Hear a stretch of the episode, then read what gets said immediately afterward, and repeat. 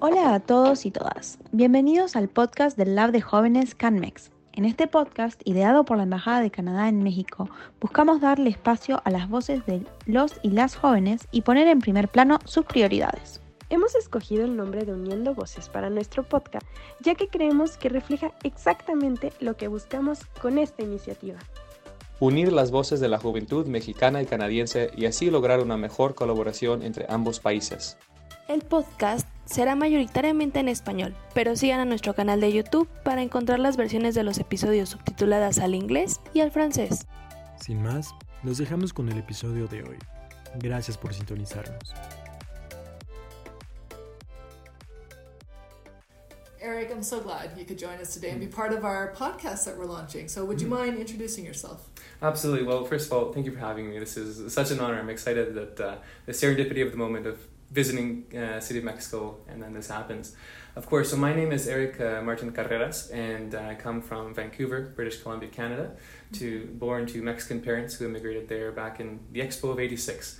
Um, uh, I went to the Expo of '86. Oh no way! See, there it was meant to be. It was destiny. That's right. I was only nine, but uh... there you go. No, absolutely. That's exciting. Yeah, and so um, you know, since growing up there, I then went to university for a bachelor's of science with a major in biology and a minor in neuroscience and after that a master's of science in global health which is really kind of where that international career uh, took off Oh, amazing. And you made a, an incredible contribution to our first edition of the Youth Lab, so it's totally mm-hmm. appropriate that, that we launched this podcast uh, having mm. you as some of, one of our first uh, guests on the podcast. So thank you. No, absolutely. Absolutely. And so, what lit the spark in you for an mm. international engagement or to be involved internationally? Mm. What is it that attracted you and, it's a great question. and led you into it? Yeah. So, my driving force for really all I do, both uh, recognized by the labor market, paid employment, and volunteer, is um, wanting to improve people's lives. Is uh, the way I see it is kind of my why, my purpose. The way I phrased it is trying to help the human collective to uh, co-create a better world by all for all together. Mm. and that can take many forms. And i saw the canmex youth lab as one of just a fantastic opportunity as, as a way of doing that.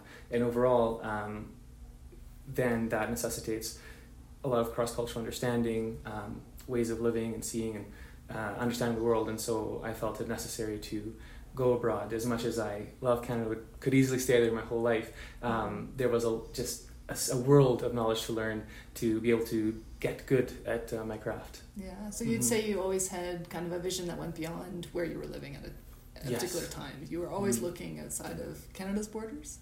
Mm, yes, and with the idea of reciprocity. So seeing how. Um, how I could bring the lessons I've learned from Canada abroad and then vice versa, things I learned while abroad uh, back to Canada. You know, I think there's a lot we can always learn from our neighboring countries um, around the world, and, and that I thought was useful. Yeah, and getting mm-hmm. into very practical terms. So, mm-hmm. you know, having this sort of vision of your mm-hmm. life, wanting to work across borders, how did you look for opportunities? Mm. Like more really concretely speaking, like how did you how did you start looking for those opportunities? That's a really good question. So, I mean, there's an expression I like, which is luck is when preparation meets opportunity. Um, and another one, which is, you know, uh, if your goal is to go internationally, um, whatever your goal may be, you want to be too busy to be looking for success. Success as defined by going abroad. So just get involved, uh, do things. And for me, that was my first opportunity was getting to clinical research during my undergraduate mm-hmm. degree, um, knowing that one day I would ideally go abroad, and just doing as much as I could uh, at all times, yeah. essentially, right? I mean, sometimes that meant while I was researching the, the archives till late into the evening, beyond when the, the buses would be running, having to bike home, um, having protein shakes instead of dinner, which I don't recommend. Do avoid that if you can. Um, but just getting in there, uh, saying yes, um, being a part of networking communities, um, asking questions, and the rest sort of follows. Um, so, whatever is tangible within your sphere of influence, your sphere of control, focus on that. And I think the rest kind of expands from there. Um, that does, of course, mean researching and seeing what opportunities there are. Um, when you don't see an answer, keep looking. Things are always changing. You know, never in my wildest dreams would I have thought something like the CanMex Youth Lab would pop up, and here we are, Mhm. right? So, you know, persistence, persistence is key. Uh, and even as things begin, keep going, keep Yeah. going, right? You, you, it's, uh, it's the beginning. So you wouldn't say you went out looking for anything in particular. It was more you were engaged in something you were passionate about, and then the opportunities would pop up, and you had the wisdom to seize them. I guess. And, I think that was uh, highly, yeah, I, I think that would capture quite well. Um, and in this case, I knew that what I was doing, research, does have the potential for international work. Um, and I think that's key too, is saying what are things you like to do, uh, that you like to do sort of as, as a job and career, and what are the pathways for international work abroad. Sometimes that means working domestically in with an international organization who can Mhm. then set you up for those pieces down the line. Um, sometimes that is working, that is, it's not working and it's not volunteering. It's a cost neutral opportunity. So they'll pay for your expenses, but not you directly. Mm. And this gets you that, you know, break, breaks that catch 22 cycle. You need experience, but you don't have it because you don't have experience. Yeah. So this is a way to sort of uh, stopgap uh, measure.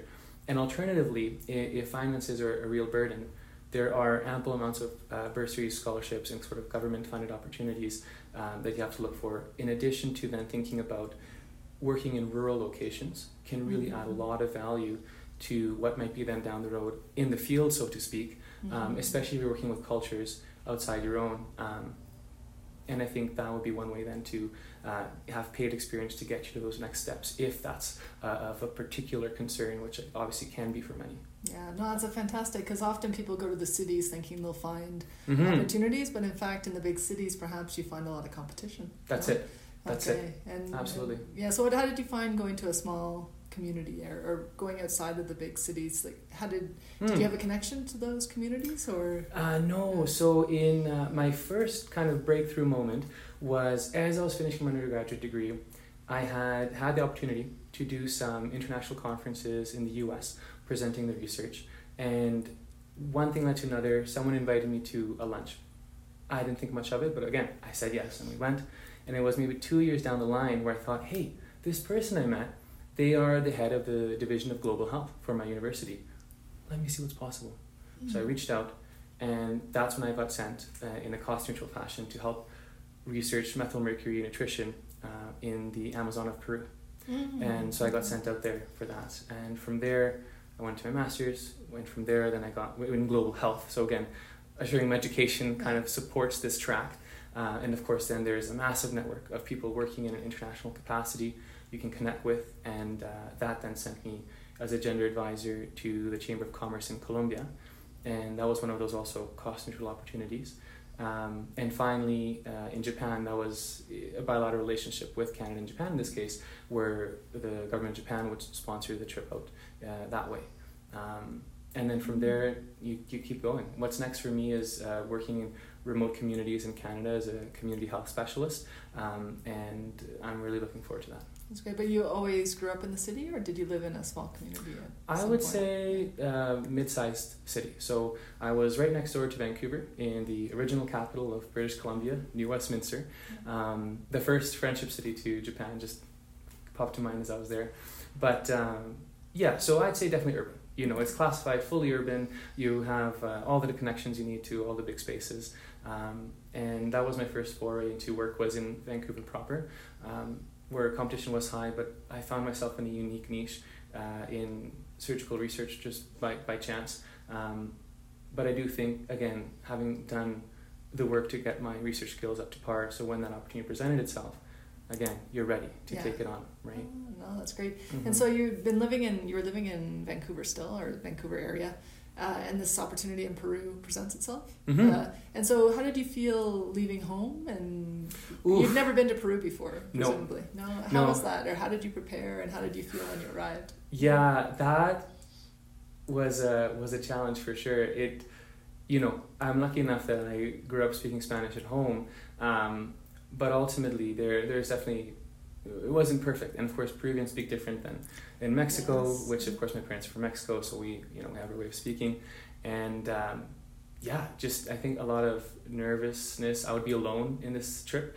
Um, fully leading the entire foray into the various communities. Um, and so, you know, my mentor at the time, he says, if you fail to plan, you're planning to fail. Mm. So the key was planning. So we planned everything, and and by we, I of course, I mean myself as vetted then by my superiors who just have the experience and wisdom to know what's a good plan or not, and uh, which was excellent. That's exactly what you want, right, to get that training in. Mhm. Um, so yeah, making sure we mapped out exactly what regions we'd be going to for how long, what distance that is. Um, what does that require? A boat, a driver? Uh, do we need a chef? No, because we'll be staying locally. But we need food then, and Mhm. these kind of pieces. So just really being diligent about every detail, like every step of the way, plus backups. Okay. And Yeah. did the plan turn out exactly as you expected? Phenomenal. Oh, better, better than I expected. Yes. Oh, absolutely. Yeah. It was uh, undescribable, to be honest. What was the biggest challenge in your first, perhaps your first experience living abroad for a Mm. period of time? No, what was the biggest challenge you found? I think the I had more homesickness than I expected. You know, Okay. um, despite I'd self, say self-described as an adventurous spirit. Uh, maybe my friends would agree, but uh, nonetheless, I thought, oh gosh, you know, this is, I'm really far from home, and uh, I'm not going back. You know, for for a good while. Like there's there's no way to sort of have a quick uh, escape hatch. Yeah. Um. I'm here, in the middle of nowhere. You know, uh, you have you know monkeys singing in the background, parrots flying over my head, uh, dolphins in this river. Um, it was outstanding, but at the same time, you it makes it real. Yeah. You know, you can think and dream all you want, but it's not until you really feel on the ground um, in the circumstance it kind of hits you, and you think, okay, Mhm. this is you know it's it started, um, which was very you know both nerve wracking but exciting, more exciting. Uh, Mhm. and then, of course, as the days went on, I realized, oh, this is great. This is it, it. Sort of confirmed my desire to be a part of this kind of work. Yeah. And how did you deal with the homesickness?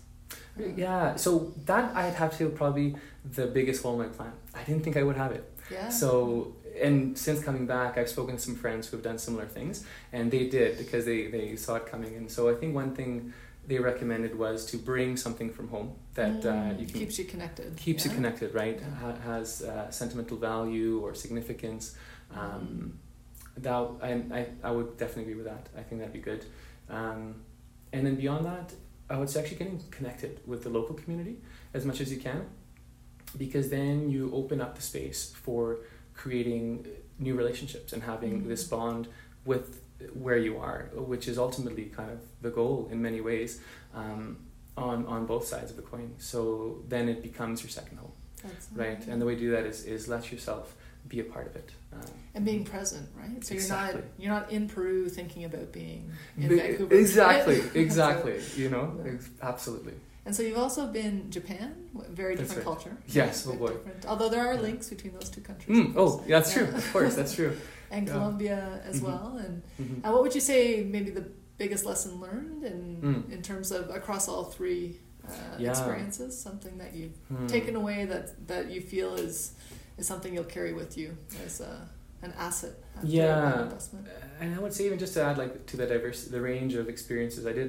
I was lucky enough to do an exchange in, in India and Europe as well, so I've Oh, had gosh, the chance yeah. to What a uh, variety. Oh, uh, phenomenal! Like in India, I was doing a systems map of mental health system there, and uh, being very familiar with mental health system in Canada. To see the contrast and where they're coming from and, and where they're going with it, and Mm. it, it was fascinating. But to answer your question, Mhm. sorry, um, I, I, you know, it, it struck me in that first trip to Peru, and I think it's just been reinforced ever since. Kind of this fundamental lesson that at the end of the day, we're all human. We're all Mhm. ex- having the human experience. That takes many shapes, flavors, sizes, um, Mm. but we will all have the opportunity to feel the full gamut of emotions. Having a child that's having a temper tantrum, um, how to take care of an elderly. Well, that's it, right? That's it. We even you know have Yeah. well documented the things like the seven uh, emotions that are standard across all cultures, like Mhm. you know all of that and so i think that would, is what gives us the common ground for the potential of truly you know we're coming together working together and collaborating to make this better world and, and that's what i see as kind of my hope and driving factor in what i do That's right. And do you think a young person needs to have a lot of finances at their disposal to be Mm. able to manage this, or, or Yeah. are there opportunities internationally that people who perhaps Mm-hmm. don't come from independently wealthy parents Mhm, mhm. uh, can take advantage of? How do you see that? Are, are is it still a barrier? Do you feel to international engagement, or it can be overcome? I think it can be overcome. Um, I would say still a barrier so far in that those with access to greater resources may um, be able to begin such journeys sooner in a Mhm. way that the system currently maybe puts higher priority on when evaluating who has more experience to then hire on for the opportunity and then you know that adds up over the years um, however there are ways to break, break through it um, and that's where then doing your research on how can you do maybe paid opportunities Mhm. that are within your means within your realm of uh, reach that maybe don't get you there today or tomorrow maybe five years down the line but you get there you know what i mean Mhm. and I think it'll carry a lot more meaning as well if you go that path. Um, and that's what I'd recommend is th- when there's a will, there's a way. Uh, uh, and not giving up because if it's not there now, um, it doesn't mean it won't be there down the line. It really it comes down to how much you're willing to put in to finding those opportunities or, or making them. You know, oftentimes uh, to make it happen. Mhm. hmm No, and I think governments, uh, at least in my experience working for the Canadian government, we recognize the importance of offering paid positions Mhm. and paid opportunities so Mhm. that more people can uh, apply and we can, you know, offer that opportunity to people who don't necessarily have the funds to Mhm. self-finance hmm uh, for that. And of course, as you know, with the lab, we weren't able to to offer a participation uh, Mm. compensation for those Oh, participating, yeah. but. Of course, I think it also, as you've sort of shown too, by having great ideas and, and Mhm. putting them forward. Uh, for instance, Natalia, who proposed doing uh, uh, Indigenous internship uh, yeah. within our embassy here. So Right. she presented that as part of her voluntary participation in the youth Mhm. lab, and as a result, she got a, a paid Yeah. contract with us to That's to it. deliver her idea. So, an example of perhaps making that initial investment, uh, Mhm. perhaps unpaid, that can lead to hmm a paid opportunity. And it sounds like Mhm. you've taken advantage of some of those Oh, absolutely. opportunities as well. And I think speaking to the lab's effort on this to create that, you even took into consideration the timing such that it could be after work. So if you do have a full time job, Right. you can still be a part of this, right? Um, and there are such things. Even now, the government of Canada, for example, would uh, they will acknowledge volunteer work as legitimate work experience, something that in the Mhm. past might not have been the case. I know sometimes uh, people can be worried about that, but it, you know, work that midnight oil, it, it's worth it. Absolutely, and Yeah. also making sure you have that reference from that experience from Mhm. someone who can can speak Yeah. to your commitment during that period where you were Yes. volunteering. Mhm. Uh, and so, having a network is key, right? As a young person to enter in into the field that you want to work in. yes. Do you have any tips for for others in Mm. terms of how to how to build that network? You're coming out Mhm. of some people coming out of high school, coming out of Mhm. university. Uh, Mhm. they feel like they only know yeah. the people from their class or they Right. only know people from their town. But Mm. how do you break through to to other communities and get access to and, and does the internet help uh, Mm. nowadays in finding those that Yeah. network? I think it's opened the door to a lot more possibilities of ways to connect. Uh, gosh, I you know, uh, especially now how it's been normalized with the pandemic. Um, there's been let's say a youth collaborative on climate change in Canada that popped up on like a Slack channel. Slack's a, a communication application, and I through someone I knew they said, "Oh, you like climate change? You might be interested in this." I got connected. We then from there had monthly or by every few uh, months would have a, a virtual hangout, you know, with Mm. youth across Canada. Um, and then we got to know each other. And then the next time, the next person, you know, they went to the conference in Vancouver, we would meet, or vice versa, and things like this. Mhm. Like even since the lab, which was all virtual uh, because of the pandemic, I've gone to Ottawa and I've met my fellow Canadian youth delegates. Right. Here in Mexico, I'm meeting my Mexican youth delegates, and Mhm. since then, um, we now know more about each other and each other's networks, and know that we can rely on each other to to expand that. So the the breakthrough moment really is just saying yes to an opportunity where you get to meet Mm. people and and do it uh, authentically. You know, it's um, come from a place where you truly want to connect, and and Mm. you will get the best rewards. I really do think uh, through friendship uh, and through positive relationship, that's where good things happen. Yeah, and I think if you're involved in a sector or an area of work or that's of great interest and great passion Mhm. personally, that you're more likely to say yes to Mhm. those opportunities, no, that are Yes. linked. Yes. Um, if you find you're pursuing a career that perhaps was suggested to you by someone else Mm. and isn't really your path, Mhm. then it, a lot harder work, I think, to make those connections Absolutely. and build that network. So. That's that's very wise of you. Yes, I think those are some strong signals. Be aware of that as you're Mhm. finding your your place, and don't be afraid to go somewhere you're not sure about. Just to try it. That's okay. yeah. You know, you never know what happens over there. Uh, in fact, I'll give this is the best example. The way I got connected to research, or even put research on my radar, I went to go dance salsa. I I was in uh, one university and I transferred to Vancouver, and so I was just starting to get to know the salsa community. I didn't even get to salsa. I somehow found myself in ballroom dance, and someone there said, "Hey, the work you're interested in, um, you should try doing research. That'll help you get involved, get get there." And I thought, "Gosh, sounds fantastic!" And next thing you know, that's what I'm doing. So when, when you don't just make those connections, talk to folks, you really never know. No, I had no idea you could find a, a bridge between ballroom dancing and health sector research. That's so. exactly it. That's That's great. exactly You it. never know where the door will open, right? Mhm. And so, if people wanted to find you online, are are you Yeah. do you have uh, Twitter accounts or Facebook or anything where you'd welcome people reaching out if they have, Absolutely. they're inspired by by your words? Yeah. Oh, I'd, I'd welcome it anytime. Um, my LinkedIn profile is where I'm probably most active, um, and then yeah, that would be it. So just Erick Carreras, and on LinkedIn, you'll see the CanMex uh, Youth Lab experience there. You can't miss it. Yeah, that's great. We have to keep building the network and building our Mhm. community. So, Mhm. thanks very much again for. Thank you, Shauna. It's been an absolute pleasure.